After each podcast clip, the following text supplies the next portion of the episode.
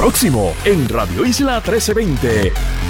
Vamos a estar dándole seguimiento a retiro de los jubilados de la Autoridad de Energía Eléctrica. Aquí ya se había advertido, eh, especialmente por el exsecretario del Departamento del Trabajo, que esto no estaba resuelto, pero se aprobó una resolución y el gobernador la convirtió en ley. Vamos a hablar un poco en profundidad sobre eso, a ver si podemos darle un poco de, calma y tranquilidad a los jubilados de la Autoridad de Energía Eléctrica. Y usted dirá, pero ¿por qué esto me importa a mí? Bueno, es que si eso no se resuelve, nos va a tocar a nosotros eh, pagar un aumento en la factura de la luz para pagar las pensiones de los jubilados. Eso forma parte de la deuda del plan de ajuste de la deuda de la Autoridad de Energía Eléctrica. Vamos a hablar sobre el supuesto rescate. ¿Hay rescate o no hay rescate para AES? ¿Qué es lo que está ocurriendo?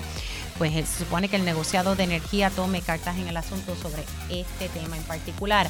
Hablamos sobre los adultos mayores que están siendo abandonados en hospitales, que están solos, que no tienen seres queridos. Esto es una problemática muy seria en el país y hay muchas organizaciones sin fines de lucro que pueden constatar la realidad que están viviendo nuestros adultos mayores. Vamos a hablar sobre eso. Y hay denuncias contra el Instituto de Cultura puertorriqueño. Ya mismo hablamos de qué se trata y hablamos también con el presidente de la Asociación de Jubilados eh, de la Autoridad de Energía Eléctrica. Y como todos los miércoles, siempre tengo a mi panel de mujeres. Así que comenzamos esta primera hora de Dígame la verdad. Con más de 20 años de experiencia en el periodismo, el periodismo ha dedicado su carrera a la búsqueda de la verdad. La verdad, la verdad. De frente al grano, con carácter entrevistará a las figuras más importantes de la noticia. Radio Isla presenta a la periodista Mili, En Dígame la verdad. Muy buenos días Puerto Rico, bienvenidos a otra edición de Dígame la Verdad por Radio Isla 1320. Bueno, vamos a hablar sobre los pensionados del país y también hablar un poco sobre lo que está pasando en la política. Ayer en este espacio estuvimos hablando bastante sobre lo que estaba ocurriendo en, en el partido, ¿verdad? En Proyecto Dignidad ante el hecho de que la licenciada Adanora Enríquez había hecho una conferencia de prensa, ella estuvo aquí en nuestro estudio eh, destacando por qué su equipo electoral entiende que no se está siguiendo el reglamento del partido eh, y que ella entiende que eh, el alcalde de San Sebastián, que ustedes saben que dejó el PNP para irse a Proyecto Dignidad y pues fue certificado para ser el precandidato a la gobernación. La licenciada recuerden que también tiene aspiraciones a la gobernación, así que se va a llevar a cabo un proceso interno en Proyecto Dignidad para escoger quién va a ser oficialmente el candidato de cara a las elecciones del año que viene. Lo que dice la licenciada Danora es que va atado, ¿verdad? La presidencia del partido va atado con la candidatura a la gobernación y cada cual tiene interpretaciones de este reglamento. Al final del día, luego del comunicado que sacó ayer Proyecto Dignidad, ya podemos entender que este asunto va a terminar en los tribunales porque Proyecto Dignidad sacó ayer un comunicado donde básicamente están diciendo que no encontraron ningún tipo de violación al reglamento y que en efecto, ¿verdad? El alcalde de San Sebastián puede aspirar al cargo, ¿verdad?, de la gobernación. Eso es lo que, lo que trascendió ayer en horas de la tarde cuando ellos mandaron ese comunicado de prensa. Literalmente el segundo párrafo de este comunicado dice, por el momento debe quedar claro que no existe razón alguna en ley o en nuestro reglamento que descalifique a Javier Jiménez como aspirante a la gobernación por Proyecto Dignidad. La licenciada Enríquez y su equipo de trabajo confunden los requisitos para ser miembro del Consejo de Gobierno con los requisitos para ser aspirante a la candidatura a la gobernación. Así que ella dijo claramente aquí ayer que iba a ir a los tribunales. Más adelante en el panel de mujeres voy a reproducir un audio que, ¿verdad? que sale de una entrevista que le realizó el compañero Luis Penchi al doctor César Vázquez, presidente del proyecto Dignidad en estos momentos. Y lo, voy a poner en el panel de mujeres y les explico después por qué va a ser ahí, para que entonces ustedes lleguen a sus propias conclusiones y puedan evaluar las expresiones que hizo el presidente del proyecto Dignidad. Nada, así que esperar, porque esto va a terminar en los tribunales y vamos a ver qué ocurre. Pero mira, primarias en proyecto Dignidad, aunque son unas internas. Eh, también eh, el PNP tiene primaria, el Partido Popular Democrático, así que va a ser un, proceso electoral bastante interesante. Quiero, eh, ya mismito voy a hablar sobre el tema del vapeo, me parece que esta portada del Nuevo Día es sumamente importante y me recordó un reportaje que hice para Cuarto Poder en Guapa Televisión hace un año atrás, más de un año atrás. Eh, fue en agosto del 2022, ahorita le voy a reproducir parte. Qué bueno, ¿verdad? Que, que, se está tocando más este tema. El vapeo es sumamente peligroso, no solamente para los adultos, pero más todavía para nuestros jóvenes y aumenta el intento suicida no es un invento mío, eso lo recopila eh, datos de ANSCA. Así que yo creo que este tema hay que también tenerlo sobre la mesa. Vamos ahora con el tema de nuestros jubilados en la Autoridad de Energía Eléctrica. Y es que el gobernador ayer firmó, convirtió en ley una resolución que busca eh, atender este asunto. Y estamos hablando de la resolución conjunta de la Cámara 485, que ya es ley. Y quiero pues hablar con, con Johnny Méndez, el representante Johnny Méndez, expresidente de la Cámara de Representantes, sobre este tema para que nos explique, ¿verdad?, por cuánto tiempo se estaría salvando, ¿verdad?, las pensiones, cómo, cómo funcionaría esta ahora ley. Buenos días, representante, ¿cómo está?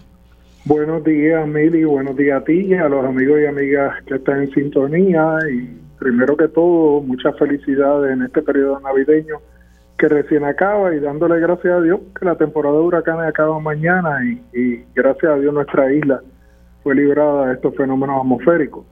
Y quiero aprovechar también la oportunidad para felicitar a la policía de Puerto Rico. Me acaban de informar que arrestaron Al, muchacho este de Nahuabo, que es sospechoso de de la muerte de estos dos ancianos. Así que mi felicitación a la Policía de Puerto Rico, al comisionado Tony López, por el excelente trabajo que están realizando. Pues gracias por ponernos ahí al tanto, porque estoy viendo ahora en Telemundo PR eh, que en efecto arrestan al imputado de asesinar a los adultos mayores en Nahuabo. Y le recordamos, ¿verdad?, que se trata de un joven de 18 años, 18 años. Alexander Rodríguez García. Eh, y que según la policía era, era conocido, era vecino de las víctimas. No voy a entrar en detalles de lo horrible que fue este crimen porque en efecto pues la policía ha podido detallar el ¿verdad? cómo fue que esta, eh, esta pareja fue asesinada. Y la verdad que fue un vil eh, asesinato y los familiares, ¿verdad? Solidaridad con ellos porque ayer escuchaba a la hija del caballero que fue asesinado y, fue triste tener que ver, ¿verdad? El, dolor ahí en cámara de esta familia y también pues uno se pone los zapatos de la madre de este menor que, ¿verdad? Es el sufrimiento de dos familias. Eh, y triste, ¿verdad? ayer hablaba yo precisamente con la Policía de Puerto Rico sobre la situación con, con nuestros jóvenes. Eh, esto es un niño, yo lo digo así, esto es un niño, 18 años, apenas está comenzando a vivir y pues se le imputa este asesinato, además de que aquí el superintendente de la policía adelantaba al compañero Julio Rivera Saniel que le van a estar radicando más cargos relacionados, ¿verdad?, con, con otros escalamientos y, y, carjacking. Así que ya ha sido arrestado el joven imputado de haber asesinado a esta pareja de adultos mayores en Nahuabo. Bueno, ahora sí pasemos con, con el tema de, de nuestros pensionados. ¿Cómo esta medida, que ahora es ley, eh, estaría, ¿verdad?, literalmente dando un alivio un respiro. ¿Qué es lo que contiene, verdad, esta ley ahora? Bueno, este proyecto que fue sometido por el gobernador en su origen, lo que busca es darle a, a la Autoridad de Energía Eléctrica unos fondos precisamente para atender unas situaciones en términos de, de, lo que es la generación de energía y parte de esos fondos también pasan entonces para pagar parte de la deuda eh, del sistema de retiro. Yo creo, y eso ya previamente había sido autorizado por la Junta de Supervisión Fiscal. O sea, es para pagar eh, parte de la deuda. Parte de la deuda de, es dinero que se supone que se le pase a Genera y otra parte es para, para el pago de la deuda que tiene la autoridad con el sistema de retiro. Eh, ese, esa deuda es de alrededor de 900 millones de dólares que la propuesta que yo llevo meses presentando y que también presentó eh, la comisionada residente Jennifer González, que es que utilicemos el dinero que tenemos en reserva, que asciende a casi 16 mil millones de dólares, para pagar la deuda que ha sido certificada por la juez Taylor Swain que es de alrededor de 3.5 mil millones y de la misma manera paguemos eh, la deuda que tenemos con el sistema de retiro y con eso, eh, poniendo ese dinero en un fideicomiso, eh, sencillamente garantizaríamos el pago de las pensiones a perpetuidad eh, para los retirados de la Autoridad de Energía Eléctrica. Pero esto es mera, esto meramente lo que hace es eh, poner el dedo en un roto, en un dique, por un periodo de tiempo. Y si no tomamos una medida de reconocer que tenemos que pagarle una deuda que tiene el gobierno con, la autor con el sistema de retiro, pues sencillamente seguiríamos poniendo parche y no resolveríamos el problema. Eso es lo que le iba a decir, esto básicamente es un parcho. Eso es un parcho, por eso, por eso es que he sido enfático y, este, he sostenido reuniones, varias reuniones con la Asociación de Retirados, con su presidente, eh, para buscar, con don Johnny Tocayo, eh, y hemos radicado proyectos de ley, el compañero Víctor Párez, eh, que una persona a quien yo le he delegado todos los asuntos relacionados a energía, eh, ha radicado ese proyecto con nosotros, eh, precisamente para que se dé el pago de esa deuda, porque yo creo que si le hicimos las retenciones, el gobierno se quedó con el dinero y nunca lo envió al sistema de retiro, yo creo que es, es ilógico que sigamos dándole vuelta a la noria y no resolvamos de una vez por todas el problema que tenemos con el sistema de retiro de la autoridad. Estamos hablando que la deuda es de 900 millones y el parcho, ¿verdad? Esto que se aprueba, que da por lo menos un respiro. Yo creo que esto es, esto es lo que me estaba explicando el licenciado Carlos Saavedra, que, que da un respiro hasta el próximo año. ¿Cuánto estaríamos ah, eh, dándole a energía eléctrica para el pago del retiro? Mira, la, la cifra, si te digo ahora de memoria, de verdad no lo recuerdo. Okay. Eh, pero eh, eh, es algo que sencillamente el sistema de retiro estaba viviendo de mes en mes. Aquí lo que hacemos es que le extendemos la vida, yo creo que hasta el 30 de junio. Eh, y yo creo que eso es injusto porque mantenemos en ascua a unos retirados que tienen compromisos todavía y que sencillamente es, su forma de vida, eh, el, el cheque de retiro. Ahora, yo hablando sobre este tema, ah, yo le comentaba al licenciado Carlos Saavedra, eh, yo le decía, eh, porque me dice, bueno, el sistema de retiro quebró, y es sí, pero el sistema de retiro quebró porque la autoridad no le, por alguna razón, la cual no entiendo, no le estaba pagando la parte que corresponde al patrono, ¿verdad? Esa aportación patronal no se estaba haciendo. Entonces, ¿Tú recuerdas, recuerda a Lisa Donahue, Sí, recuerdo. Desde esa época, el sistema, eh, la autoridad del gobierno, en este caso la corporación pública, dejó de hacer las aportaciones al sistema de retiro. El sistema de retiro de la autoridad es un sistema privado, no es del gobierno. Ellos como corporación en su tiempo crearon este sistema de retiro y, ellos son los propios administradores, más Lautier tenía, tiene sillas en, en la Junta de Gobierno de ese sistema de retiro. Eh, así que en ese aspecto la administración corresponde precisamente a esa junta, que nada tiene que ver con el gobierno. Pero la deuda es de la autoridad, la deuda es de la corporación pública.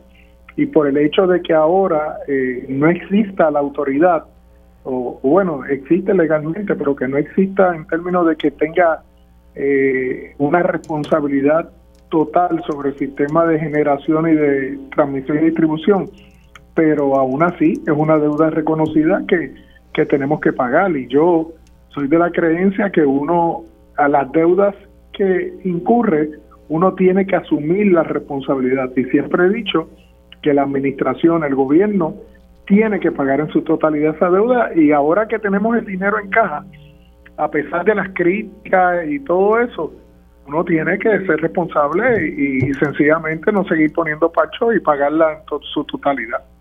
Sí, a mí lo que me llama la, la, atención es ese detalle, ¿verdad? Se deja de pagar y entonces ahora tenemos este asunto que, que como usted me, me, recalca aquí, esto es un parcho que da un respiro, pero entonces posiblemente esto se agregue o ya esto forma parte, porque ya eso se está reclamando en el plan de ajuste de la deuda, las personas no, no van a estar de acuerdo de, de pagar un alza en la factura, eso no lo aguanta ya el país, para pagar unas pensiones porque no, no es culpa de nosotros, al igual que no es culpa de nosotros la deuda de, de la Autoridad de Energía Eléctrica. Eh, Toda mi vida he estado en contra del aumento de las contribuciones y he estado y he sido vocal en contra de cualquier ajuste de deuda que conlleve. Número uno, cuando se pretendió hacer el ajuste de la deuda de, de las obligaciones generales y se quería imponer un recorte de un 20% en el retiro de los trabajadores, me opuse y logramos que eso se sacara de ese plan de ajuste. Y me opongo a que en este plan de ajuste de la Autoridad de Energía Eléctrica se le imponga un cargo por los próximos 30, 40 años a los consumidores puertorriqueños, cuando eso es una responsabilidad que puede ser solventada con el pago en lump sum de esa deuda porque tenemos el dinero. Yo no sé por qué el secretario de Hacienda insiste que ese dinero es una reserva. Sí, es una reserva, es correcto, pero son 16 mil millones de dólares que hay en esa reserva. Se pueden sacar 3.5 mil millones de dólares y pagamos la deuda y nos economizamos entre 300 a 400 millones de dólares en el pago de interés. Y no tenemos que imponer un cargo adicional a los consumidores de la Autoridad de Energía Eléctrica. Ahora, eh, me, está escribiendo aquí una persona que es una persona que está activa todavía, eh, es un empleado activo de la Autoridad de Energía Eléctrica. Me dice, me está preguntando, bueno, pues ¿qué proponen para el pago de las futuras pensiones de los empleados activos? Ese es otro cantar, ¿verdad? Bueno, pero es que los empleados activos siguen aportando y seguirán aportando y las agencias tienen que enviar esa aportación al sistema de retiro. Eso, eso es parte del contrato y del, y del contrato de movilidad.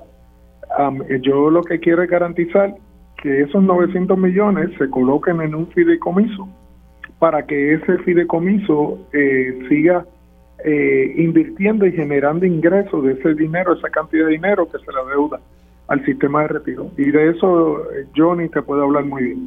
Claro, entonces esos 900, eh, ¿sabe? El dinero que entonces se estaría dando de esta resolución pasaría a un fideicomiso, ¿entendí bien? ¿O es lo que al final usted quisiera? Ese, es si hacemos el pago total. Okay. Esta, esta resolución tiene otro lenguaje que es que parte del dinero va para Genera y otra parte va para el sistema de retiro. Ok. Sí que también se le está dando un dinero a Genera. Sí, eso fue lo que estableció la Junta de Supervisión Fiscal. Sí, pero no siempre ellos tienen la razón porque si es por la Junta, ahora, mismo, ahora mismo la Junta no quiere que, se apruebe la reforma contributiva, o sea, que la firme el gobernador, es lo que quiero decir. Claro, y, la Junta quería que le aprobáramos un recorte de 20% a las pensiones de los retirados del, del sistema de retiro del gobierno de Puerto Rico, y nosotros nos opusimos y logramos sacar ese lenguaje de, del plan de ajuste que se aprobó. Ay, padre. ¿Qué va a pasar con, o sea, ahí estamos ahí pendientes si el gobernador firma o no firma? ¿Usted tiene información si el gobernador va a firmar esta reforma contributiva pese a la oposición de la Junta? La, la información que tengo es que el gobernador la va a firmar. Esa es la recomendación que hay. Así que yo asumo que el gobernador la va a firmar. Bueno, vamos a ver qué ocurre ahí. Bueno, me quedan un par de minutos, pero quisiera preguntarle sobre los temas políticos. ¿Qué le, ¿Qué le, parece todo esto que está pasando en, Proyecto Dignidad? Eh, un alcalde que formaba parte del Partido Nuevo Progresista se cansó y, se fue para Proyecto Dignidad. Pues mira qué curioso es esto. Los que critican el bipartidismo eh, se convierten en un partido bipartidista y los que criticaban las formas y maneras de, cómo se hacían las cosas internas de los partidos, pues tienen sus problemas internos por sus formas y maneras y las interpretaciones que hacen. Así que eh, yo, yo creo, o sea, todo reglamento de un partido puede ser más restrictivo en términos de las aspiraciones de sus candidatos eh, y puede ponerle unas cortapisas adicionales, siempre que no sean eh, imprudentes y siempre que no sean caprichosas. Así que este es un asunto que va a resolver el tribunal. Yo, yo me atrevo a adelantar eh, que esto va a terminar en el tribunal porque la Junta que se supone que haga eh, y atiende esta querella, ayer a todas luces la resolvió, dándole la razón a Javier Jiménez. Así que eh, esto es un asunto que terminará en el tribunal y el tribunal tendrá que decidir si un partido político mediante sus bylaws, sus reglas internas, puede establecer cuáles son los requisitos de los candidatos. Yo te adelanto desde ahora que sí. El Partido Nuevo Progresista tiene un comité, que es el comité que evalúa a cada uno de los candidatos, y hay candidatos que certifican y candidatos que no certifican. y el candidato tiene otro turno al bate porque puede solicitar una apelación ante el, directorio del partido y el directorio del partido decide si sí o si no y los tribunales han resuelto que esos son asuntos internos del partido así que vamos a esperar esto eh, me voy a sentar a, ver eh, cuál va a ser el desenlace final y con mucho gusto voy a leer la, la opinión que emita el tribunal sobre este asunto Sí, va, a estar bastante interesante. En torno al tema de Jennifer González, usted ha sido claro que, que la apoya a ella en estas primarias sí, para... el domingo voy a estar con ella en su radicación. ¿En efecto va a ser el mes Román como ha adelantado Edwin Mundo? Desconozco, desconozco. Edwin parece que, que tiene más conocimiento de lo que estamos al lado de Jennifer, de las cosas que pasan. Ahora, él ayer, cuando yo dialogaba con él, eh, y yo le puse un audio de una reacción de ella, eh, ¿verdad? Ella estaba comentando de que, de que le tienen pánico, que porque la, siguen atacando, eh, pero entonces él contesta y dice, esa sonrisa de ella son nervios, la que la conocemos, eh, sabemos que, que, que, esa sonrisa que da es porque hay nervios. ¿Hay preocupación, hay nervios en, en, en el equipo de Jennifer González? Oye, para nada. Nosotros estamos tranquilos porque sencillamente esto es una aspiración de Jennifer y es una aspiración que cuando tú te tiras a la calle tú escuchas a la gente. Así que yo lo único que le pido a los compañeros es que mantengan un nivel de discusión alto eh, y que ese nivel de discusión sea eh, los planteamientos de ideas, planteamiento de un récord y que el pueblo sea el que decida, el pueblo progresista sea el que decida y porque eh, al día siguiente tenemos que llamarnos todos y unirnos para lograr un triunfo grande en noviembre del próximo año. Yo pues, he visto primaria y sé que el, Partido No Progresista siempre se une, pero aquí de verdad que los ataques están, Por eso, y, intensos. Y el llamado tiene que ser a todos. Cuando digo a todos, es a, los que respaldan al gobernador Pierre y, y a los que respaldan, respaldan a la comisionada residente. Yo por lo menos voy a tratar de mantener ese nivel eh, de discusión de ideas y no de ataques personales a nadie. Representante, gracias por haber entrado unos minutitos. Como siempre, Mili, gracias a ti, muchas felicidades igualmente. a ti y a toda tu familia. Gracias, igualmente para usted. Y antes de irnos a la pausa, si usted no, no se ha enterado, eh, la policía de Puerto Rico arrestó al sospechoso, quien está acusado de asesinar a una pareja de adultos mayores en Nahuabo. Así que ya ha sido arrestado Geniel Rodríguez García, quien ya tiene, eh, ¿verdad? Eh, se le han radicado siete cargos que esto fue sometido eh, el, pasado, el pasado lunes y aquí el comisionado de la Policía de Puerto Rico le adelantaba pegados en la mañana de que van a someter cargos adicionales porque supuestamente, a pesar de que este joven tiene un expediente limpio, es sospechoso de cometer otros escalamientos y carjackings. Así que, y que supuestamente la policía tiene evidencia para que se sometan estos cargos por parte de la fiscalía. Nosotros hacemos una pausa y regresamos en breve. Dígame la verdad, las entrevistas más importantes de la noticia se escuchan aquí. Mantente conectado. Radio Isla 1320. 1320. Conéctate a radioisla.tv para ver las reacciones de las entrevistas en vivo. En vivo. Esto es Dígame la verdad con Mili y ya estamos de regreso aquí en Dígame la Verdad por Radio Isla 1320. Les saluda Mili Méndez. Como les dije ahorita, antes de irnos a la pausa, la policía de Puerto Rico arrestó al joven que está acusado, ¿verdad? Que es imputado de asesinar a una pareja de adultos mayores en Nahuabo. Estamos hablando del caso de Jennifer Alexandra Rodríguez García. Eh, y este joven fue arrestado por los agentes de la División de Inteligencia y Arresto de la Policía esta mañana en el motel Linda Vista en Naguabo, en compañía de una menor de 17 años, que se alega es su pareja. Y estoy literalmente leyendo el informe de la, de la Policía de Puerto Rico que fue enviado hace unos minutos atrás. Eh, la menor pues será llevada con su familia eh, como parte del protocolo eh, y pues hay que informar al Departamento de la Familia sobre este suceso. Así que, nada, aquí la policía dice que la operación de arresto se dio tomando todas las medidas de, seguridad para eh, proteger al imputado, a su acompañante, los agentes y el entorno. Así que nada, eh, yo, próximamente eh, creo que se va a dar mm, más detalles sobre este arresto. Usualmente eso es lo que ocurre. Así que estoy segura que el comisionado de la Policía de Puerto Rico estará, llevando a cabo eh, una conferencia de prensa en algún momento para dar más información sobre el arresto de este joven. Pasando a otros temas, hace algún tiempito aquí hemos estado hablando bastante sobre la situación de nuestros adultos mayores, tema también que hemos estado desarrollando también en, día a día en Telemundo.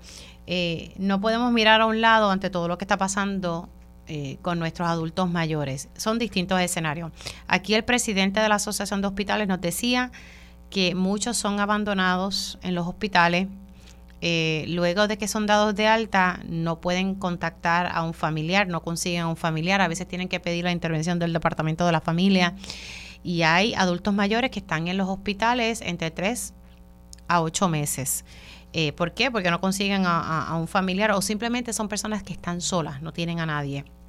También recientemente en Carolina, una señora que se encontró eh, en, en, unas condiciones pésimas en su hogar, sola. Y este es el escenario de muchos de nuestros adultos mayores en el país. Esto ya está representando, ¿verdad? Un, un problema muy serio donde ya se está evaluando crear una administración dentro del Departamento de la Familia que se dedique atender a nuestros adultos mayores.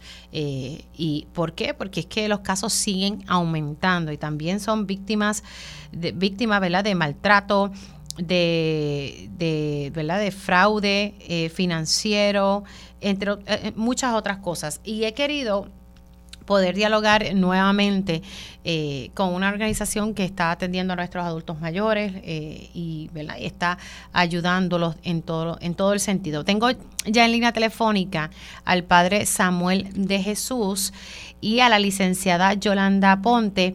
Ambos son de Charities SFM. Ellos eh, manejan distintos casos con nuestros adultos mayores. Primero, padre, buenos días, ¿cómo está? Saludos, muy buenos días a todos también los rayos oyentes. Y también la licenciada Yolanda Ponte. Buenos días, licenciada, ¿cómo está? Buenos días, Mili, a todos tus radio oyentes. Padre, comencé. Gracias por estar ambos eh, aquí. Los tuve recientemente en, día a día hablando de este tema. Padre, comencemos, ¿verdad? ¿Qué es lo que ustedes encuentran? Eh, ¿Cuál es el escenario que ustedes han experimentado con nuestros adultos mayores? Durante los pasados seis años, lo, principal que hemos encontrado son problemas eh, de vivienda, tanto adultos mayores que viven en soledad, que de hecho en el día de hoy también salió un artículo eh, en la prensa sobre el incremento que, ha ocurrido entre adultos mayores que están viviendo en soledad. Y eso es algo que está hasta demográficamente bien evidenciado. Igualmente, aquellos adultos mayores que están con que viven en pobreza y sobre todo que están faltos de alimento o de algún tipo de asistencia en la parte nutricional y alimentaria. Quiere decir que todo esto va a repercutir en la salud de los adultos mayores, ambos, ambos conceptos. Sé que eso es lo que ustedes eh, están encontrando eh, y también la problemática, porque creo que también usted y yo lo hablamos en el pasado sobre lo, en los hospitales, que ustedes también se han encontrado con ese escenario. Definitivamente, una de las cosas que nosotros hacemos es acompañar. Tanto nosotros utilizamos la ley 121 y ahí es donde se conecta el equipo holístico multidisciplinario que utiliza SFM Charities. Ahí es donde se conecta porque nosotros lo que hacemos es acompañar al adulto mayor en todos sus procesos, incluyendo la parte de hospitalización. Y lo digo porque me ha tocado en algunas ocasiones estar de 9 de la noche a 9 de la mañana acompañando a un adulto mayor que está en victimización, que está en nivel de vulnerabilidad con algún tipo de condición infrahumana o que tenga algún tipo de, situación eh, agravante como alcoholismo o uso de sustancias, porque son realidades que se dan en nuestros adultos mayores.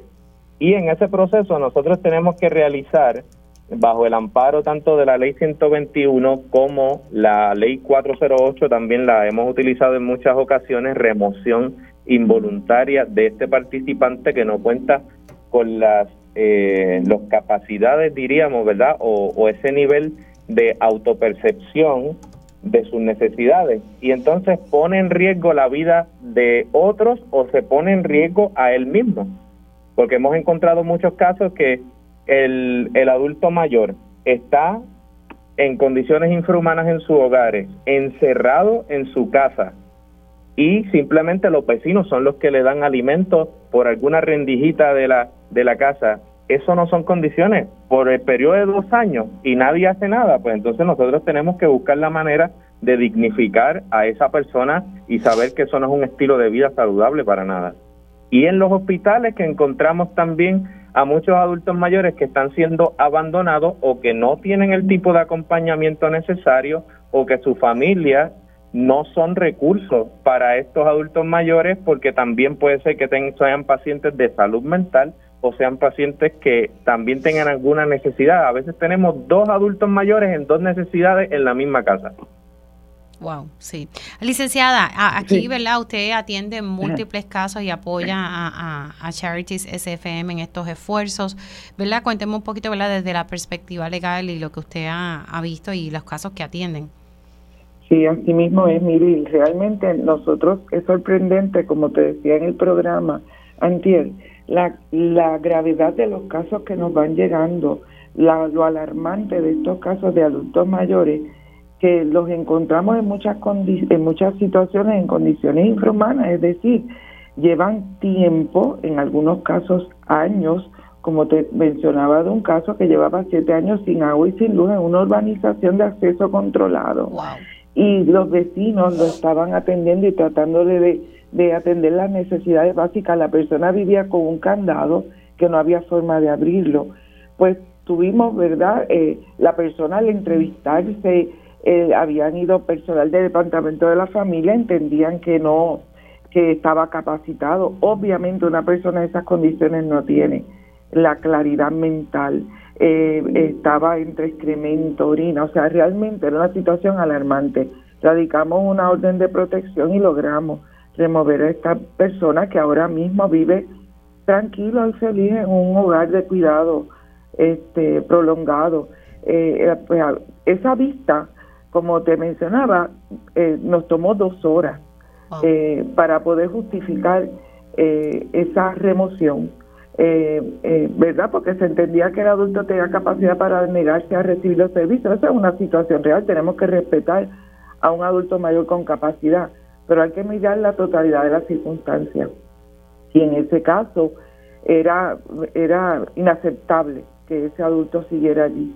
Eh, y la jueza sí mismo nos comentó al final de la vista que ella no podía dormir tranquila si ella no emitía una orden para que fuera evaluado primero, ¿verdad? Eh, a través de la ley de salud mental y, y de ser necesario ubicado. Y así fue, y fue ubicado. Y esos son los casos que, muchos de los casos que nos refieren y que nosotros no, no realmente no dudamos en atenderlo Gracias a Dios contamos con un panel de abogados pro bono voluntarios, somos pocos, pero realmente bien comprometidos, que, que pues les referimos los casos que nos llegan porque nos, no podemos atenderlos todos yo sola, pero realmente creo que podemos hacer la diferencia eh, creando conciencia, estando pendiente de ese vecino.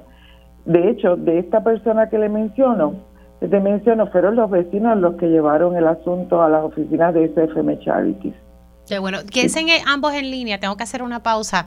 Vamos a hacer una pausa, pero voy a continuar con, con este tema y, y continúo la conversación con el padre Samuel de Jesús y la licenciada Yolanda Ponte, ambos de Charities SFM.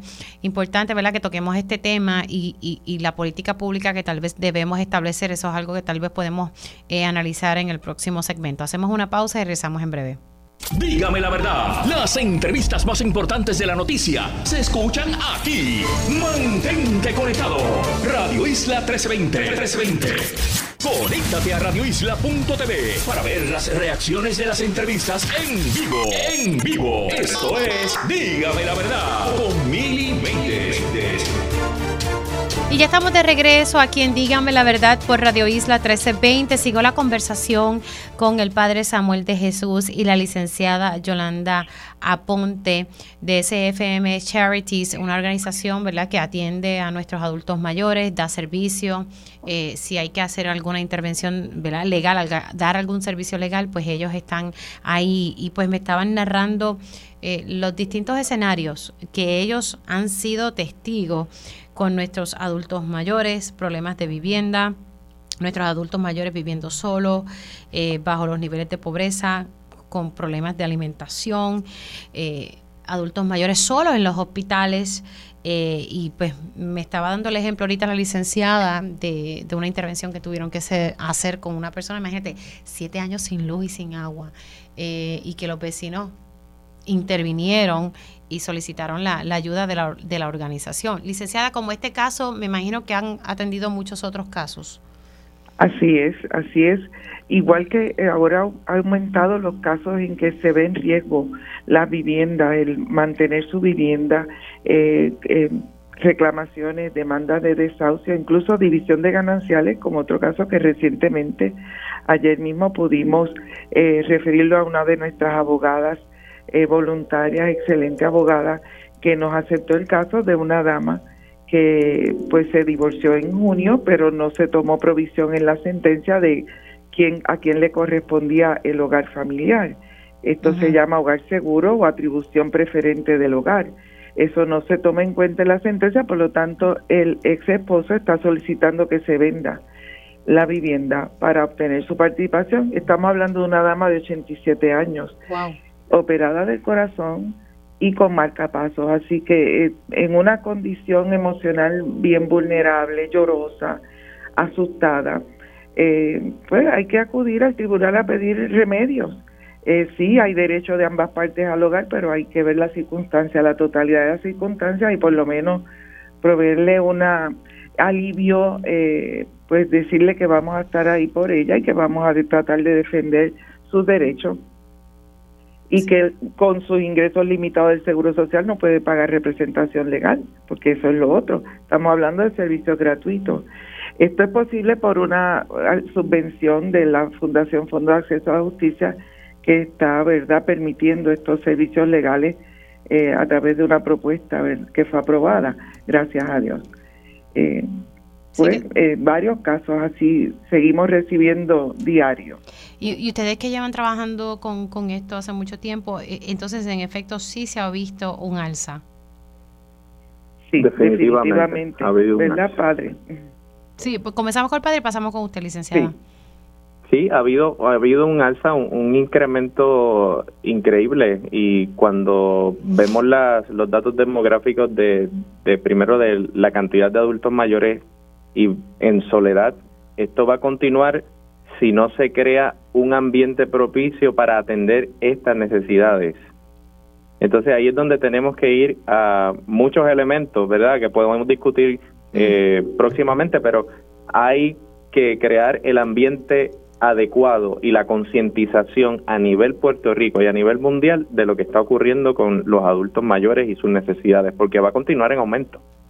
Sí, Ahora, eh, eh, lo que se está pensando de hacer una administración dentro del Departamento de la Familia que atienda a nuestros adultos mayores, eh, ¿eso sería suficiente o habría que hacer otro tipo de política pública, padre? O licenciada, el que pueda. Yo entiendo que eso es, es una buena opción es importante luego que no se convierta, convierta en meramente una oficina burocrática, eh, que se le asignen los recursos adecuados, más trabajadores sociales en la calle que puedan directamente y exclusivamente trabajar con la situación del adulto mayor, que es complicada. Hay adultos mayores que mm, son reacios, ¿verdad?, a ser removidos, a reconocer que están vulnerables y que no pueden eh, asistirse a sí mismo. Eso es una realidad que enfrentamos también y, deben ser evaluados y, tomar en consideración si realmente ese adulto mayor es capaz de tomar sus decisiones ya. Eh, pero por supuesto, más allá de eso, los tribunales hay que tienen que estar preparados porque, como mencionaba, te mencionaba antes, hay salas especializadas de salud mental de menores, de familia, pero no hay una sala especializada todavía para adultos mayores. Y hay una ley específica que atiende esta situación, que es la ley 121, la Carta de Derechos. Entonces creo que eso podría engranar mejor si, si tenemos una sala especializada, y obviamente pues ahí vamos a la, a la cuestión de los recursos económicos con lo que cuenta la rama judicial. No debe ser fácil, pero unido a una división especializada del Departamento de la Familia, sin duda alguna creo que sería eh, buenísimo para atender específicamente estas situaciones. Algo que mencionaba la, la, la secretaria del Departamento de la Familia era que se había solicitado que se declarara las necesidades del adulto mayor como servicio esencial. Yo creo que eso es fundamental para el acceso a fondos de, de las diferentes agencias del gobierno. Así que creo que eso también podría ayudar muchísimo en el camino correcto, ¿no? O sea, que la atención, la atención hacia los adultos mayores que sea un servicio esencial. Así es, así es. Eso lo mencionaba ella y yo creo que es fundamental. Es que me sorprende, uno no se va a sorprender de los números. En una entrevista reciente ella mencionó que en los primeros eh, meses del año eh, los casos de eh, adultos abandonados eran 500 y pico de, adultos mayores comparado con 200 y pico del año pasado. Eso ya debe haberse triplicado, pero no hay duda que la situación requiere de asignación de fondos para atender esta población. El tercer sector hace lo que puede, como nosotros, una organización sin fines de lucro, que dependemos de donaciones, ¿verdad? Y de subvenciones, así que eh, hacemos lo que podemos, pero se requiere conciencia sobre, sobre las necesidades. Eh, padre, ¿desde hace cuánto tiempo e, existe esta organización? Nosotros llevamos eh, seis años trabajando desde, desde el año 2018, luego del huracán Irma y María. Se realizó un estudio sociodemográfico en una de nuestras comunidades, la cual tuvimos la oportunidad de atender, y de ahí sale esta necesidad de los adultos mayores, porque lo que encontramos precisamente fue un el primer proyecto que nosotros teníamos en mente para clarificar ese punto era con los niños. Cuando hicimos este estudio sociodemográfico nos dimos cuenta que no eran los niños, eran los adultos mayores los que necesitaban este, este servicio. Y ahí entonces donde se crea todo este andamiaje con un equipo multidisciplinario, abogados, psicólogos, manejadores de casos, consejeros en rehabilitación para ayudar en todo este proceso de dignificación de los adultos mayores. Y ahí entonces se establece tanto en Río Piedras como en Mayagüez SFM Charities y luego el proyecto de la cocina del ángel, que es para proveer alimentos a esta misma población que muchas veces tiene falta de acceso a los alimentos diarios. Tanto así que ya vamos por 125 adultos mayores atendiéndose diariamente bajo este proyecto. 125 diariamente. Y podría ser mucho más, pero obviamente, como bien mencionó la, la licenciada, pues siempre hace falta recursos y hacen falta manos que nos ayuden también en este proceso. Que, no es algo, no es simplemente un proceso de entregar alimentos, es que tiene que haber un proceso de intervención con los participantes guiados. Esto quiere decir que nosotros tenemos que hacer un monitoreo constante y es lo que hacemos a través de la cocina del ángel y SFM Charity, un monitoreo de las necesidades continuas de estos adultos mayores. Porque si el adulto mayor yo le llevo el alimento y veo que tiene un hematoma debajo del ojo o tiene una mano con un hematoma, pues evidentemente yo tengo que poner todos los medios necesarios para que esa persona y preguntarle, ¿qué te ha ocurrido? ¿Por qué tiene eso? Y eso es algo que no está pasando ahora mismo a nivel de Puerto Rico. No se está dando la prevención, que eso es un aspecto importante, pero no la prevención de entregar papeles simplemente, sino la prevención activa de una prevención primaria, eh, saber cuál es el proceso de la enfermedad de los adultos mayores, concientizarla de que van a llegar a ese proceso de envejecimiento con tal y cual condición. Entonces eso es algo que se debe gestar también en las políticas públicas, porque si solamente intervenimos en los casos de emergencia, nos vamos a quedar sin atender a los próximos que vienen en aumento de esos adultos mayores. Sí, y el aumento va a, continuar y como les decía a ustedes hace un tiempito atrás, pues y que lo hemos estado discutiendo, es una tendencia ya más o menos desde el 2015-2016, ¿verdad? Que tenemos más muertes que nacimientos y que la población de adultos mayores cada vez está en aumento en comparación con, con los jóvenes porque hay pocos nacimientos. Padre, ¿dónde las personas pudiesen donar y ayudar a la, a la organización para que ustedes puedan seguir atendiendo a estos adultos mayores que me llama la atención? 125 diarios bastante. Sí, dentro de la ayuda que nos puedan dar, pues pueden llamar también a nuestra organización al 304-2800. Si desean también hacer alguna aportación, lo pueden hacer a través de ATH Móvil, SFM Charities Inc. y también por PayPal o visitarnos a nuestra página de, de Facebook o Instagram sfmcharities.org. Padre, el, número de teléfono es con 787. 787-304-2800. Ok, o si no por ATH móvil, eh, eh, a través de donar, ¿verdad? SFM Charities. Sí, donar a una organización en este caso y SFM Charities. Se escribe, si pone SFM, le va a salir, es el primero que está. SFM Charities, como dijo el Charities, en ATH Móvil, eh, en la parte de donar. Gracias a ambos por sacarle su tiempo y poder hablar de este tema, eh, que me parece que es sumamente importante. Se me cuidan mucho. A tu orden siempre, gracias.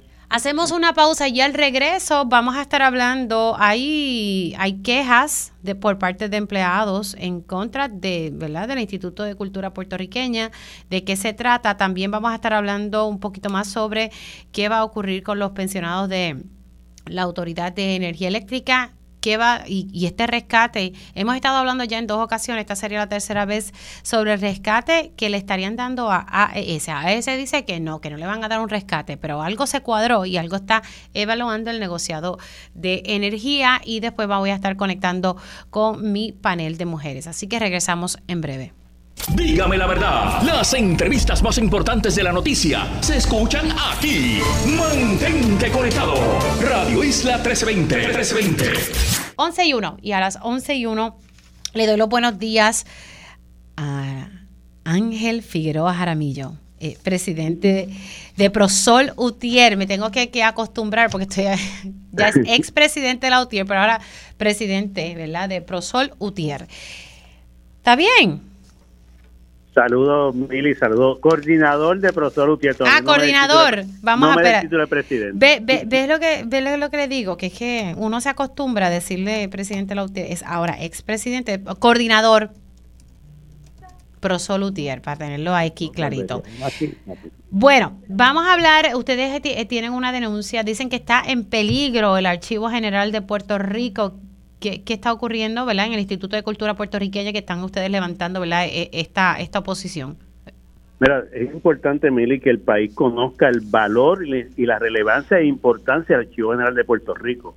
allí se salvaguarda, allí se salvaguarda, se preserva y se conserva nuestra identidad, nuestros documentos, eh, este, áreas fílmicas, eh, eh, colecciones de libros, colecciones de arte de valor millonario. O sea, que estamos hablando de la esencia de la historia e identidad de nuestro país. En ese lugar se tiene que mantener todo esta, ¿verdad? Todo este material de, en un área de lo que llamamos climatización para evitar el hongo, porque ahí hay documentos del siglo pasado, obras de arte del siglo pasado. Sí. Para poder tener esa climatización se tiene que tener todo un sistema de aire acondicionado y de temperaturas adecuadas y consistentes. Dicho eso, el pasado 27 de octubre, fíjate que estoy dando la fecha, que eso hace más de un mes, a raíz de las inundaciones en San Juan y las averías en el sistema eléctrico y las fluctuaciones de voltaje, este evento hizo que la subestación del archivo general, junto a diferentes componentes del archivo general, incluyendo el aire acondicionado y lo que conocemos por el Chile se dañara, dejando sin servicio eléctrico el archivo general. Eso ya de entrada conllevó, comienza un problema porque la climatización se pierde.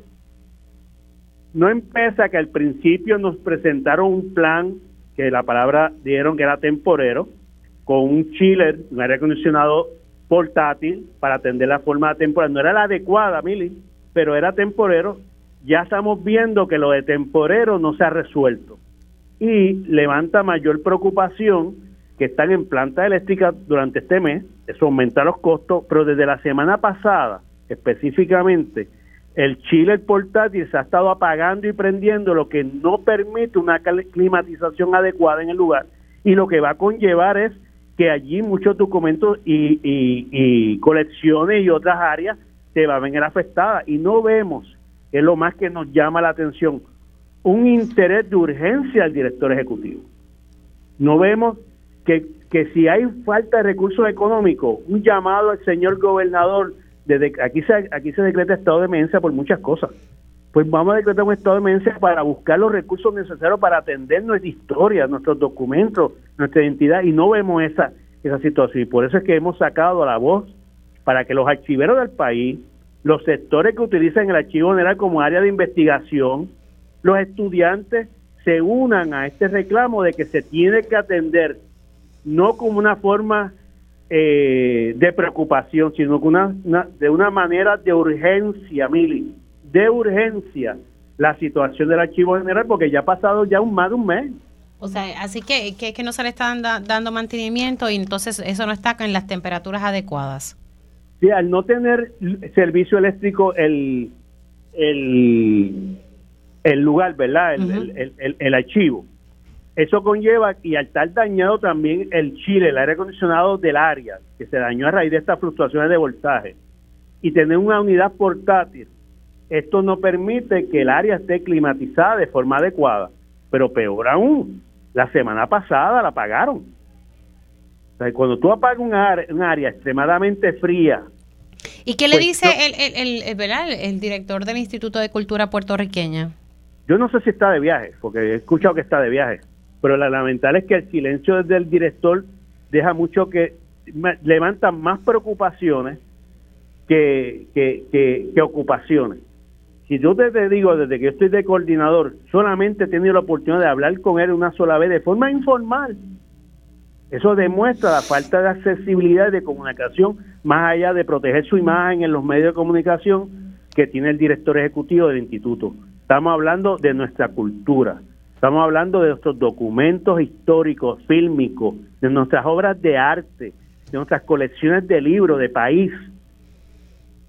Y no hemos y no percibimos, mira lo que te digo, no, ni percibimos, porque si es por hecho no los hay, un interés genuino de atender esto con urgencia sin hablar de recursos humanos.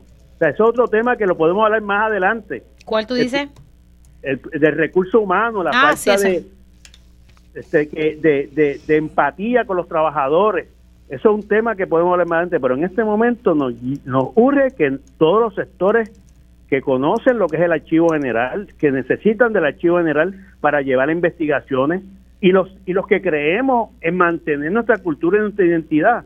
Tenemos que levantar una voz clara y contundente por si el director ejecutivo del Instituto de Cultura no funciona, el señor gobernador intervenga y ordene los recursos necesarios para salvaguardar y conservar y preservar nuestra historia. Es increíble que estas cosas estén pasando y que, y que no se proteja. Y después nos estamos quejando. ¿verdad? Cuando se pierda algún, alguna, ¿verdad? Pieza. Eh, ah, no hables de eso, no hables de eso muy alto, no hables de eso muy alto, no hables de eso muy alto. No, porque es que aquí reaccionan, iba a decir una palabra no apropiada, es que aquí reaccionamos eh, siempre cuando tenemos la crisis encima, por años se advierten las cosas y entonces como dicen en el campo, no lo puedo decir al aire, pero reaccionamos, ¿verdad? Cuando ya tenemos la problemática encima es que se han desaparecido obras, por eso que Dios no hable mucho de eso, hay muy alto. ¿Se han desaparecido obras? Sí. ¿Qué? vamos a ponerlo así, no aparecen obras. Vamos a ponerlo ¿Que se las robaron? No aparecen obras o otras áreas.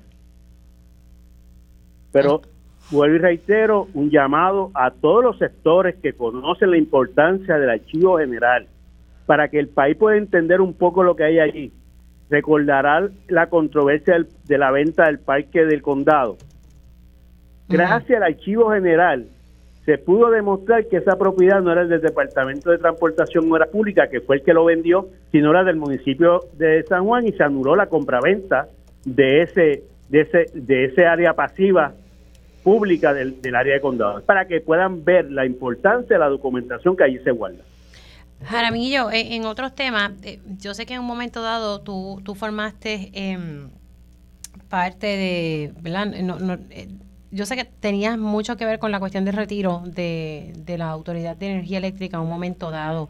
Ahorita hablaba con el representante Johnny Méndez, el gobernador ayer convirtió en ley una resolución conjunta que además de darle varios millones a Genera PR, eh, se condicionó que se le dieran unos millones a, para aportar a la deuda que tiene la Autoridad de Energía Eléctrica con retiro, ¿verdad? Don Johnny Méndez, ¿verdad? Eh, representante Méndez me dice que esto es un parcho, pero por lo menos se van a pagar las pensiones, eh, creo que es hasta junio del próximo año fiscal, eh, pero, ¿verdad? Que ¿Cómo nosotros llegamos hasta aquí? O sea, porque la realidad es que estamos hablando que es una deuda de 900 y cuidado si es más, 900 millones y la realidad es que pues se va a pagar una cantidad ahora, pero ¿qué va a pasar de cara al futuro?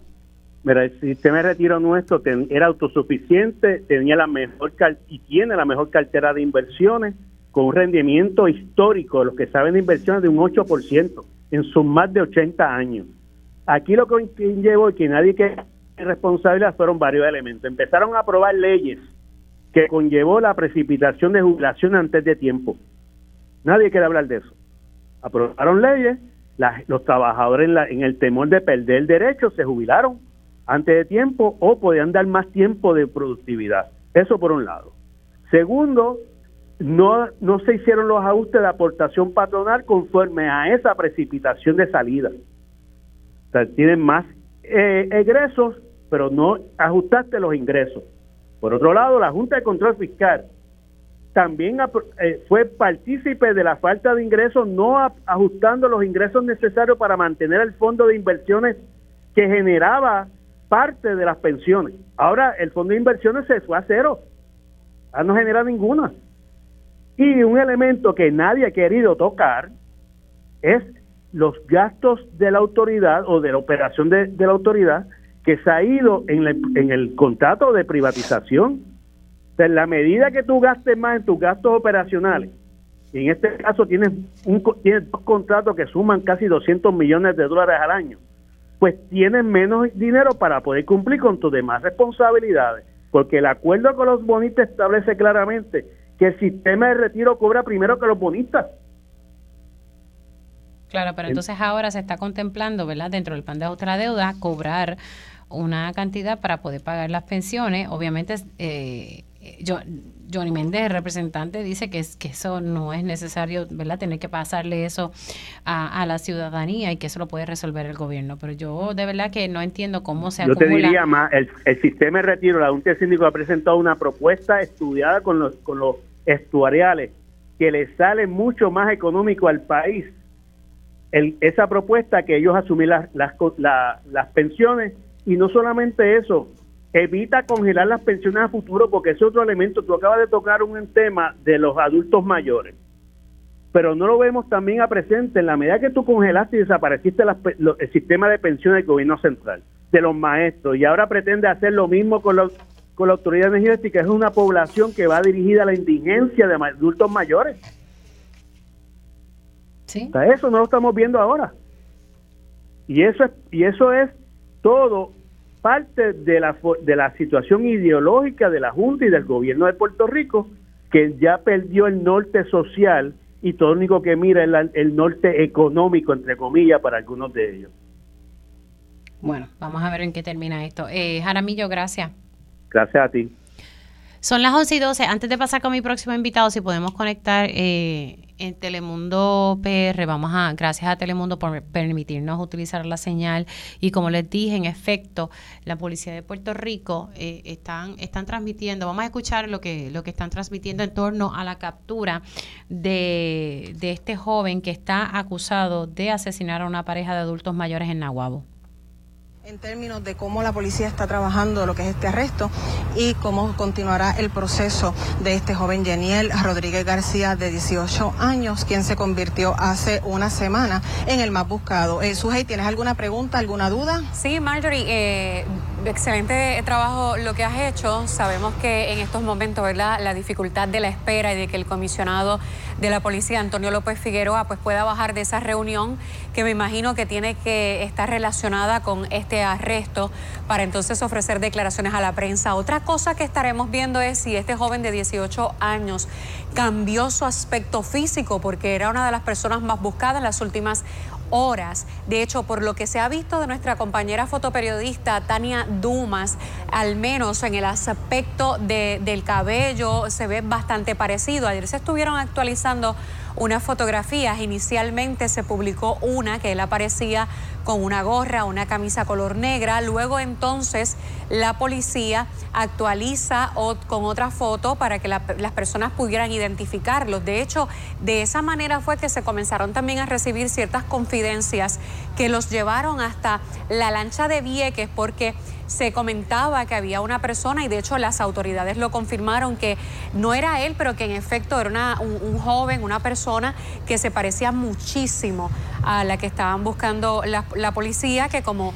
Gracias a, Telemundo hemos podido conectar con ellos para tener información. Se supone que ya mismito el comisionado de la policía de Puerto Rico esté ofreciendo detalles de cómo se dio este arresto. Y vuelvo y recalco, la policía de Puerto Rico arrestó al joven que estaba acusado de asesinar, que está acusado de asesinar a la, esta pareja de adultos mayores en Nahuabo. Estamos hablando de un menor de 18 años, lo arrestaron en el motel Linda Vista en Nahuabo en compañía de una menor de 17 años y que según la policía se presume es que que pudo, ¿verdad? Que esta persona eh, eh, es su pareja. Eso, ¿verdad? Eh, hay que esperar a que entonces el, el superintendente ahora comisionado, ¿verdad?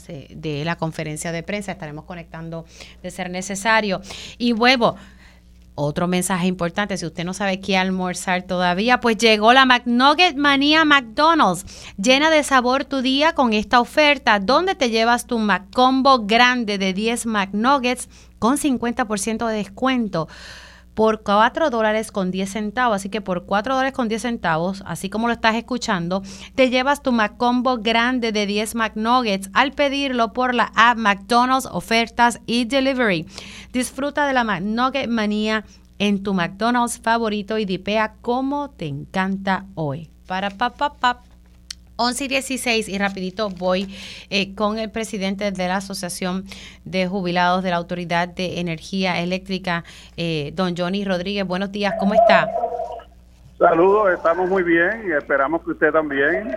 Gracias a Dios estamos bien. Eh, tranquilos ustedes ante el hecho de que el gobernador convirtió en ley una resolución que daba un respiro al sistema de retiro de los empleados de energía eléctrica. Es un parcho, me lo reconoce el representante Johnny Méndez, pero es un alivio en lo que se decide qué va a pasar con las pensiones de los jubilados de energía eléctrica. Bueno, para contestar tu pregunta, tranquilos estaremos cuando resolvamos esto definitivamente, porque el dinero que se asignó es equivalente al pago de pensiones por 10 meses y se estaría acabando en julio o en agosto, no recuerdo exactamente.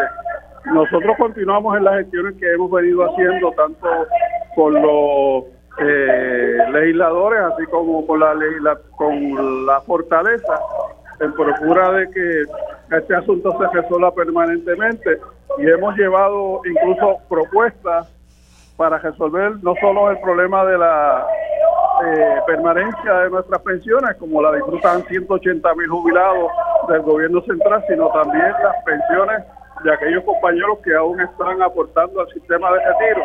Quien dejó de aportar desde 2014 fue la Autoridad de Energía Eléctrica. Comenzaron reduciendo la cantidad que aportaban y según Jarabillo explicó ahorita, porque lo estaba escuchando, pues llegó el momento que se acabó el dinero y con esos 300 millones lo que da es para pagar pensiones equivalentes al término que acabo de explicarle, pero no es suficiente para que el sistema de retiro camine sobre sus pies y vuelva a ser lo que era, porque eh, este sistema de retiro, la Junta dio ejemplo de que es administrar un sistema de pensiones de beneficios definidos con un programa muy exitoso de inversiones que no le costaba tanto a la autoridad. Así las cosas, nosotros precisamente en el día de hoy, como todos los miércoles, estamos aquí frente a la Junta de Control Fiscal, que es la principal causante de esta situación actualmente, junto con el gobernador que está de turno, reclamando que esto se resuelva de una vez, y no solamente reclamándolo, también, como le dije, sometiendo propuestas que alcanzarían la viabilidad de la solución al problema de nuestras pensiones y lo que vemos que falta es la voluntad de los gobernantes que están de turno, tanto en la legislatura como en el Ejecutivo. Así es que eh, la situación continúa, la incertidumbre de nuestros compañeros pues sube y baja, porque no tenemos todavía certeza de que vamos a continuar disfrutando de nuestras pensiones como se nos prometió cuando cumpliéramos con todos los requisitos que cumplimos a la hora de retirarnos. Lo que están fallando son los administradores. Sí, entonces esta, esta resolución daría entonces eh, el pago hasta el próximo año fiscal, ¿verdad? Sí, sí. Hasta junio. sí, allí la Junta está dando un mensaje, sin proponérselo, yo creo. Y él lo que está diciendo es porque incluso le, como condición le dijo que el dinero que no se utilice para el pago de esas pensiones se devuelva. Y es que ellos están visualizando el hecho de que nuestras propuestas con relación al dinero que tiene en caja el gobierno central, cerca de 8 mil millones de dólares, habría solución permanente para resolver ambos eh, problemas de los jubilados futuros, así como de los jubilados presentes. Te repito, lo que falta es voluntad, no falta otra cosa. Estamos pendientes incluso de la próxima vez que nos llamen de la fortaleza, porque ya se les sometió la información contable y actuaría que nos solicitaron para seguir discutiendo este asunto. Por el tiempo se acaba. Sí, definitivamente. Don Johnny, gracias por entrar unos minutitos aquí en Dígame la Verdad, se me cuida. Pues gracias por la oportunidad y estamos siempre a su orden. Cómo no. Don Johnny Rodríguez, es, él es el presidente de la Asociación de Jubilados de la Autoridad de Energía Eléctrica. Como ustedes escucharon, está, están manifestándose frente al edificio donde está ¿verdad? La, oficina de la Junta de Control Fiscal aquí en Aturrey. Lo hacen todos los miércoles. Bueno, señores, no, no sé qué está, estoy aquí pendiente. Eh, todavía está llevándose a cabo eh, este proceso ¿verdad? Desde el arresto de este joven quien está acusado de asesinar a la pareja de adultos mayores en Nahuabo. Nosotros hacemos una pausa y de regreso estaré hablando con el representante Luis Raúl Torres sobre este rescate eh, que se está denunciando, que se busca para la empresa AES uno de los empresarios dijo, en marzo, y eso lo puede elaborar más adelante el representante, dijo, mira, aquí no se está, eh, no se está buscando un rescate, eh, pero algo está evaluando el negociado de energía eléctrica, el negociado de, energía, que estuvo el lunes haciendo una vista pública y que allí hubo participación de residentes eh, de la zona del municipio donde se ven impactados. Eh, ¿qué, estamos viendo? Es que estoy aquí tratando de, dar seguimiento eh, a ver si es que... Ah, están... Vamos a pasar un segundo con, con Telemundo. estamos conectados a la señal de Telemundo. Contéstame una pregunta. ¿Estás arrepentido de esto, Jenny? ¿Por qué pasó por tu mente? ¿Por qué hacer tan macabro con ese Jenny? Ese te ríe. Pero tú sabes lo que hiciste, tú estabas bajo droga o algo. Jenny, ¿por qué mataste a esa pareja de vecinos? mayores. Jenny, ¿por qué mataste a esta pareja de vecinos y los quemaste? Bueno. ¿Sientes algún arrepentimiento? ¿Qué le dices a tus padres? Que esos eran los vecinos de tus papás. Vez Yaniel, escúchame, ¿tienes algo que decirle al país? ¿Tienes algún ¿Tienes algo que decirle a Puerto Rico? En efecto, tu mamá te botó de la casa tan pronto le dijiste lo que hiciste y se lo confesaste. Que ya habías, que ya habías tenido incidentes con, con tu comunidad, con tu vecino. Yaniel, tienes la oportunidad de hablar ahora. ¿Qué le dices a tu papá? Te sorprendió. ¿Qué hotel? ¿Te sorprendieron? ¿Por qué esa actitud? ¿Por qué esa actitud tuya? Tan jaquetona, ¿por qué? ¿No te arrepientes de lo hecho? ¿De qué tú hablas? ¿No te arrepientes de lo hecho? ¿No te arrepientes de lo hecho? ¿Por qué quemarlos, Yeniel? Ya estamos, los iban a matar, ¿por qué quemarlos? En tu semblante no se ve arrepentimiento. ¿No? ¿Nada que decirle al país? ¿No? ¿Por qué que utilizar palas, coas, herramientas. mamá? Después de cometer a tu mamá. ¿Y a Puerto Rico? ¿Ah? ¿Y a Puerto Rico? ¿Qué le dirías con esto? Que ha dado tanta tristeza. ¿Qué le dirías? ¿Qué mensaje le tienes a la familia que está sufriendo? ¿Y los viejitos no te importan? O sea, tú no los mataste, es lo que quieres decir. Que también no eran parejas también de los mayores.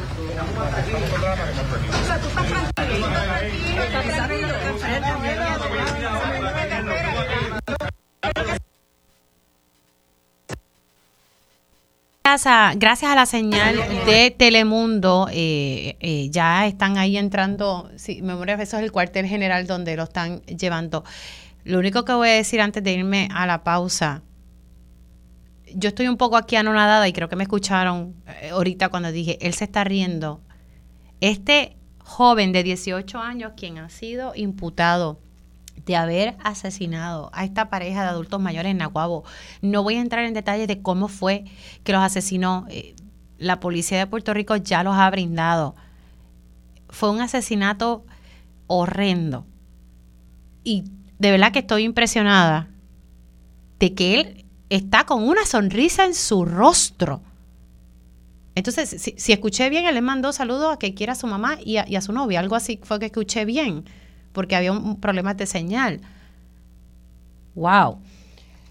Hago una pausa y regreso con el representante Luis Raúl Torres.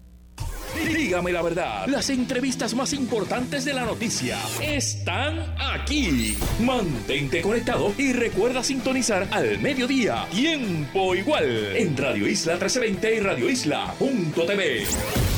Conéctate a radioisla.tv para ver las reacciones de las entrevistas en vivo. En vivo. Esto es Dígame la verdad con Mili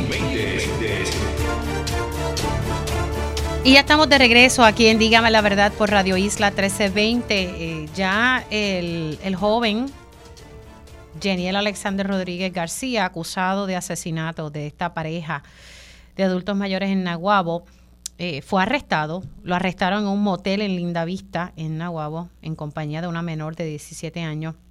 Ya este individuo está en el cuartel general. Eh, próximamente se supone que el comisionado de la policía dé detalles sobre cómo se dio este arresto. Y yo les tengo que reconocer, hablaba ahorita con mi compañero Luis Penchi y los compañeros en la redacción, yo estoy aquí anonadada de la reacción de él, ¿verdad? De este joven riéndose, o sea, él tenía una sonrisa en su rostro y si usted conectamos ahorita a la señal de Telemundo, así que gracias a Telemundo por permitirnos utilizar su señal. Yo yo veía eso y de verdad que no no comprendo. No no lo comprendo ni lo voy a entender. Voy a pasar al próximo al, próximo tema. Tengo al representante Luis Raúl Torres a quien le doy las gracias por su paciencia. Buenos días, ¿cómo está? Sí, buenos días, Amili, ¿cómo tú estás? Saludo a ti. Aquí un poco anonadada. Ah, porque sí, con lo del muchacho, que estaba pues Claro, porque ver que a un joven lo arrestan, ¿verdad? Eh, por fin lo arrestaron, pero ver su reacción, para él no ha pasado nada, o sea, él tenía una sonrisa en su rostro. déjame darte mi perspectiva sobre eso. Esto, puede, esto puede tener muchas vertientes. Una, una de las vertientes es la insanidad mental. Wow. Eh, una persona que hace un crimen como este tiene que estar mal de, sus facultades mentales, eh, y otra es la insanidad espiritual. Le digo la espiritual porque tiene que ser una persona que no le enseñaron unos valores de respeto a la vida, de respeto al prójimo, de protección a las personas mayores, de, considerar a, todo su entorno y también sería bueno explorar si este muchacho dentro de su situación pues cómo era su entorno familiar, si, si era maltratado, si no era maltratado, si estaba protegido, si se le enseñó eh, eh, esas consideraciones. Pero no cabe duda que eh, esa mentalidad de ese joven no está no, no, no está en sanidad, en sanidad mental. Tiene que, o sea, para, para cometer un crimen tan atroz de la forma en que lo cometió y como tú dices, al momento en que ya es apresado, eh, no mostrar ni siquiera vergüenza ni, ni arrepentimiento ni, ni tampoco estar digamos incluso ido, eh, ¿verdad?, de, la realidad, sino que lo vemos sonreído, lo vemos como que hice algo perverso. Eh, habría personas que pudieran pensar hasta que, mira, puede haber sido lo malo, lo que llaman malo, demonio, lo que tú quieras llamar, que, que utilizaron eh, a esa persona para cometer un crimen tan, tan terrible como ese. No, no, yo estoy aquí nada. Eh, representante, me excuso con usted, es que quiero conectar con la conferencia de prensa eh, sobre este. Mañana usted pudiese estar conmigo no y le pido disculpas, de verdad, que sé que lo tenía de tingo al tango. Tú sabes que, tú sabes que para, para dialogar contigo sobre los temas que atañen al país, estoy disponible siempre que tú me pues, quieras ocupar. Ahorita le, escribo para cuadrar bien el, horario y gracias nuevamente. Voy a, pasar, voy a conectar nuevamente con la señal de Telemundo, siempre dando las gracias eh, por permitirnos, ¿verdad? El señor Cancela de conectar con su señal. Vamos a escuchar al comisionado de la policía. Mira, no hubo oportunidad porque la entrada fue inmediato por parte de la policía. Así estaba acompañado de una menor de 17 años que ya se estaba, se estaba trabajando en el Departamento de la Familia. Se estaba trabajando también, se va a consultar con el, con el procurador de menores para ver si cometió alguna falta. No, no. ¿Cómo llegan al motel? ¿Perdón? ¿Cómo llegan al motel? Bueno, la información que surge era que estaba allí, en ese motel Linda Vista. Eh, confidencias al 787-343-2020, que es lo que le pido siempre a la ciudadanía, que llamen de forma anónima lo han hecho, se dieron muchas llamadas a este caso, este, este tipo de casos contenen a Puerto Rico y la ciudadanía pues se desborda ahora ayudando información, por simple que sea, miren, una información simple, resultó del arresto de esta persona. Comisionado, se le ve a este joven riéndose, o sea, como una manera como despreocupada, como que no le importó. ¿Esa es la impresión que tuvo cuando estaba hablando con él en el carro? La impresión que tuve fue esa. Total, entiendo yo menosprecio a la, a la vida de las personas. Es lamentable es lamentable porque aquí, aquí se afectan muchas familias. La familia de las personas fallecidas, la familia también de los que cometen el delito, son afectadas, ¿verdad? Pero es triste que, estén pasando por eso, pero tendrá su día el corte. Obviamente ustedes recibieron cooperación de una persona que le pregunto esto porque el joven adentro hizo expresiones indicando eh, un saludo a Daniel, como dando a entender que él sabe quién lo delató. En el Daniel, en el que hubo ayuda de la persona con quien estaba con él, que no lo hizo solo. Bueno, habrá que preguntarle a él quién es Daniel. Habrá que preguntarle, ¿verdad? Eso se está investigando. Eh, Daniel no es la persona identificada que colaboró, colaboró con él en este crimen. Bueno, eh, sabemos quién es la persona que participó con él. Eso lo sabe la policía de Puerto Rico. En la, próxima semana verán resultados. Pero al momento, pues no voy a brindar más información sobre eso. ¿De esa persona estamos hablando de ustedes? ¿Perdón? Persona, estamos, estamos trabajando con eso. Estamos trabajando con eso. ¿La joven menor de edad es vecina de la comunidad también? No tengo ese dato porque fue recientemente, ¿verdad? Hay que investigar ese dato si es, si es vecina de la... Y él alega que es su, que es su novia. Comisionado, la madre de este joven, ¿cooperó con ustedes? ¿Entienden ustedes que estaba ayudando a su hijo? Eso es parte de lo que se está investigando, ¿verdad? En este tipo de casos, cuando tenemos alguna persona sospechosa, siempre entrevistamos a la familia también para que abunde o, brinde cualquier información que nos pueda ayudar. No obstante, eso fue el proceso que se utilizó aquí. No tengo conocimiento si ayudó o no ayudó.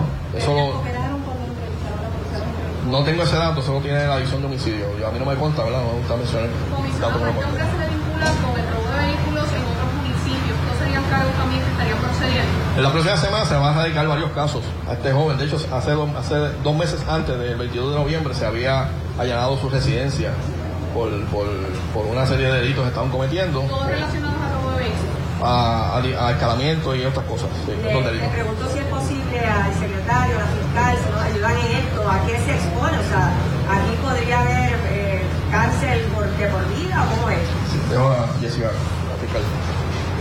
Sí, a él se le radicaron siete cargos. Entre los cargos está el asesinato en primer grado, que tiene una pena de 99 años. También tiene dos cargos de ley de armas, eh, que son alrededor de 10 años más. También tiene eh, destrucción de evidencia, tiene varios. Pero dispone este código penal que los 99 años absorben las demás, así que más de 99 años. En el momento de su arresto, él habló, le expresó algo también, como hizo en esta ocasión. Bueno, no, no tengo ese dato.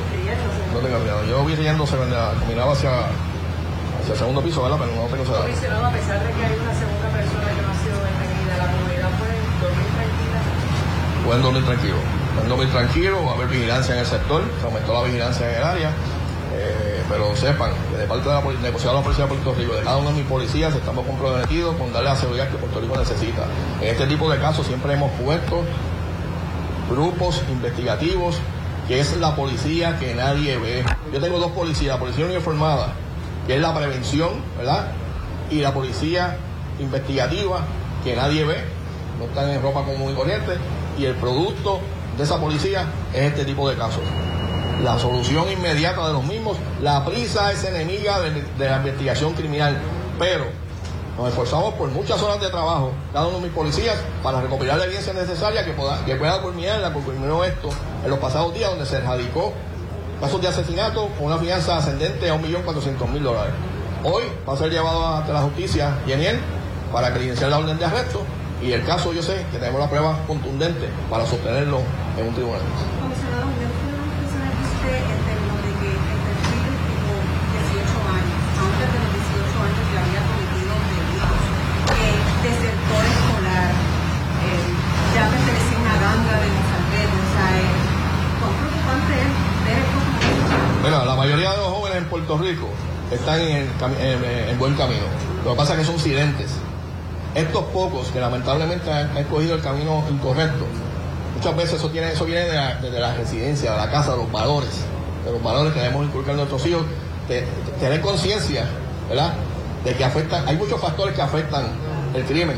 No es sencillo, no es la policía, hay muchos factores eh, eh, eh, en la sociedad que afectan que lleven a estos jóvenes a, tomar dichas decisiones, pero lo que les recomiendo a todo el mundo, ¿verdad? Es vamos a, a, buscarle alternativas adicionales a la juventud, ¿verdad? Aquellos jóvenes que están por el buen camino, vamos a unirlos a nosotros para que nos ayuden a reclutar a estos jóvenes para, para llevar el mensaje correcto y que hay más, hay más alternativas eh, antes que el crimen. Comisionado, pareciera que los envejecientes se van volviendo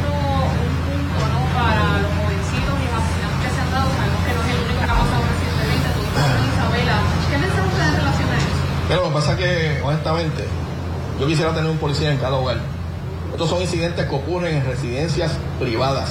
Es imposible. Puedes tener cualquier plan de prevención. No tienes el personal para tener un policía en cada casa. Cada uno de nosotros tenemos que crear en nuestras residencias planes de seguridad, no dejar portones abiertos, poner cámaras, y- cámaras si es posible, establecer ciertas medidas de prevención en nuestro propio hogar. Pero lo que nos, trae a esto a nosotros es que nosotros nos unamos como sociedad en contra del crimen. Dejemos de ser presos de los criminales y que nos hagamos nosotros hacer sentir nuestra voz como personas decentes, personas responsables. Y verán que los medios de comunicación, en vez de difundir lo negativo, van a comenzar a difundir cosas positivas, que hay muchas. Y eso es lo que yo invito a Puerto Rico. Vamos a unirnos como sociedad, agencias de gobierno, como lo están haciendo, agencias de, eh, eh, sin fines de lucro, base de fe, porque puedes tener el plan que tú quieras, si no tienes a Dios primero, créeme que no funciona nada. Policía de Puerto Rico, si nos unimos todos en un mismo esfuerzo, podemos mejorar la calidad de vida de Puerto Rico. Y a eso, a eso a, lo que invito a todos residentes de esta bendita isla. ¿Algo más? Vamos, gracias. Bueno, escucharon. Ahí usted. están las expresiones del comisionado de la Policía de Puerto Rico en torno al arresto de este joven de 18 años acusado de asesinar a una pareja de adultos mayores en Naguabo. Y dieron con él el arresto esta mañana en el motel Linda Vista en Naguabo en compañía de una menor de edad. Eh, ahorita estuvimos transmitiendo, gracias a Telemundo, la señal de Telemundo Puerto Rico, el momento en cuando estaban transportando a este individuo eh, y, entrándolo al cuartel general, donde la prensa tuvo la oportunidad de, cuestionarle. Pero a mí lo que me llamó la atención es, primero que él manda un saludo a un tal Daniel, también manda un saludo a su, a su novia, eh, y él, a mí lo que me impresionó es el rostro de él sonriente, muy tranquilo, muy sonriente, y da la impresión de que él se sentía a gusto con toda la atención que estaba recibiendo eh, por parte de los medios a raíz ¿verdad? de- del crimen del cual está acusado. Y esta mañana aquí en Pegados el comisionado estaba adelantando que iban a someter más cargos, cargos por eh, escalamiento y carjacking, del cual pues, él supuestamente es sospechoso. Este joven tenía, no tenía expediente criminal. Eh, vamos a la pausa, hacemos la, la, pausa y entonces regresamos aquí con, con más de Dígame la verdad. Dígame la verdad. Las entrevistas más importantes de la noticia están aquí. Mantente conectado y recuerda sintonizar al mediodía. Tiempo igual. En Radio Isla 1320 y Radio Isla.tv. Conéctate a radioisla.tv para ver las reacciones de las entrevistas en vivo. En vivo. Esto es Dígame la verdad con Mili. Y ya estamos de regreso aquí en Dígame la Verdad por Radio Isla 1320. Ya transmitimos, ¿verdad?, las expresiones del comisionado de la Policía de Puerto Rico en torno al arresto de Geniel Alexander Rodríguez García, quien está acusado de asesinar a una pareja de adultos mayores en Nahuatl. Fue arrestado en un motel eh, de, en ese municipio. Eh, vamos a pasar a, a otros temas en lo que me queda de programa. Esta mañana en Pegados estuvo la secretaria de Recursos Naturales, y, ustedes recordarán que se llevó a cabo un encendido, si mi memoria no me falla, creo que fue en La Parguera, y ya adelantó precisamente aquí en Pegados en la mañana, la secretaria adelantó que está estaría multando a los dueños. Vamos a escuchar qué fue lo que dijo en Pegados. Pues mira, han habido, ya han habido querellas, eh, ¿verdad? Y, a través de la ciudadanía eh, tenemos evidencia de fotos de embarcaciones con los PR que el propio departamento quien da, ¿verdad? El, las autorizaciones. Así que hay los mecanismos para ah, comenzar las investigaciones y proceder con la multa, ¿verdad? Porque ahí hay eh, el mecanismo para poder identificar en algunas eh, instancias, ¿verdad? En algunas eh, fotografías que nos han hecho llegar y querellas, las, los PR para poder identificar los dueños de estas embarcaciones que de alguna manera pudieran violentar algún ah, reglamento. Así que la, consecuencia, secretaria, si he entendido correctamente, en este caso y cualquier otro caso similar, es una multa. Son multas, ¿De, cuánto estamos hablando? Bueno, pudieran ascender hasta 5 mil dólares. 5 mil dólares por cada, por cada eh, bote. Embarcación. Claro. Bueno, vamos a ver qué, en qué termina ese caso. Y por otro lado, les voy a dejar con, un reportaje que hice el año pasado, agosto del 2022, precisamente hoy en la portada del Nuevo Día. Eh, tiene eh, un, un tema que me parece que es sumamente importante. Jóvenes y menores son seducidos por el vapeo. Y hay una situación bien seria con nuestros estudiantes, con nuestros jóvenes, eh, vapeando y el daño que provoca esto. AMSCA todos los años eh, realiza eh, un estudio que se llama Consulta Juvenil. Y precisamente el año pasado yo comencé a hacer una investigación para Cuarto Poder en, en Guapa Televisión porque nos habían traído la problemática de los gomis, La nota que no se nota se llamaba el reportaje. Pero entonces, investigando, me percato que había otro problema que era mayor y era el vapeo y lo fácil que los jóvenes consiguen esto en la gasolinera. Y, y precisamente en el reportaje también, eh, le voy a poner un extracto del reportaje, pero el reportaje completo muestra en el momento en que en que un joven, ¿verdad? Un menor de edad entra a una gasolinera y, compra, ¿verdad? Eh, así que, ah, no hay tiempo, pues está bien. Trato entonces de, presentarles ese reportaje tal vez mañana. Lo he puesto en mis redes sociales, eh, tanto en, Instagram como en Facebook. Eh, la problemática del vapeo, incluso Consulta Juvenil tiene estadísticas que revelan que jóvenes que vapean tienen un alto por ciento de intento suicida. Gracias a Dios no lo logran, pero sí lo intentan. Y me parece que esto es una problemática que no debemos ignorar y, qué bueno, ¿verdad? Que esto forma la portada del periódico El Nuevo Día. Tenemos que hacer muchos esfuerzos en torno a esto y a pesar de que el, de que el vapeo no se le puede vender a menores, es bien fácil de que ellos vayan a una gasolinera, a cualquier tienda y se los venden sin pedirle ID. Así que vamos a tener eh, bastante conciencia sobre este, este tema. Pues entonces nosotros hacemos una pausa y al regreso tiempo igual.